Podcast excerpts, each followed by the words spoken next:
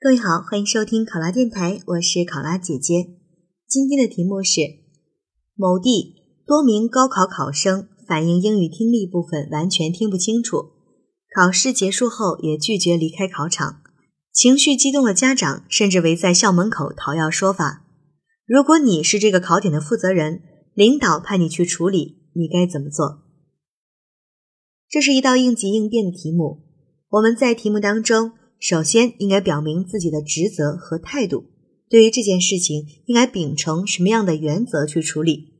接下来就要按照事情的轻重缓急去进行处置。作为这个考点的负责人，我主要要处理的是现场的部分。在这个过程当中，我可以求助同事或者是附近的安保人员一起去解决这个问题。而在解决问题的过程当中呢，采用的最重要的方法就是沟通。当然，这件事最重要解决的是听力部分的问题，到底是由于什么样的原因听不清楚？是设备的原因，还是我们这个考点的信号出现了问题？调查清楚原因，并做出后续的处置，这是后期要处理的部分。还要将所有的处置向学生和家长做出反馈。好，考生现在开始答题。假如由我来负责处理这次突发事件，我将坚持两个原则。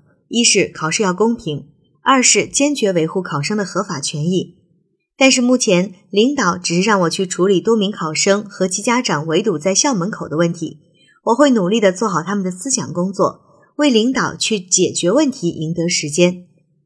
首先，我会安抚劝导考生及其家长，我要向他们说明，我们将高度重视他们所反映的问题，而且也会立即把这一情况上报给上级的部门和相关领导。相信他们会在第一时间着手进行处理。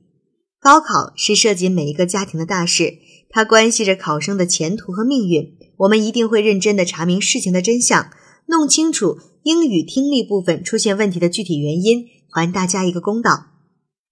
其次，紧急联系学校保安及附近的公安人员，请求他们的协助，共同维护好校园秩序，防止发生人员拥堵、踩踏事件等，切实保障群众的安全。由于这个问题涉及到的人数比较多，性质也较为严重，因此可能不会在很快就能解决，这需要向上级部门、省教育厅去汇报。经调查之后，如果确实是由于设备等客观原因导致听力无法正常播放，那么可能还需要专家等前来调查取证。如果需要重考这一部分，则更需要向教育部申请等待批复。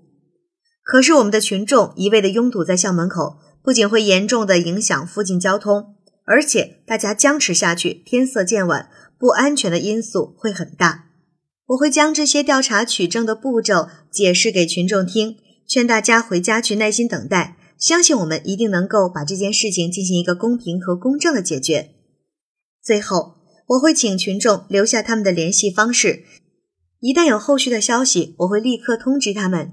当然，也会在市里面的各大媒体以及官网等网上的渠道发布信息，请他们关注我们发布的相关信息。考生答题完毕。想要获取本题思维导图及更多公考信息，欢迎关注“考拉公考”微信公众号。我是考拉姐姐，我们下期再见。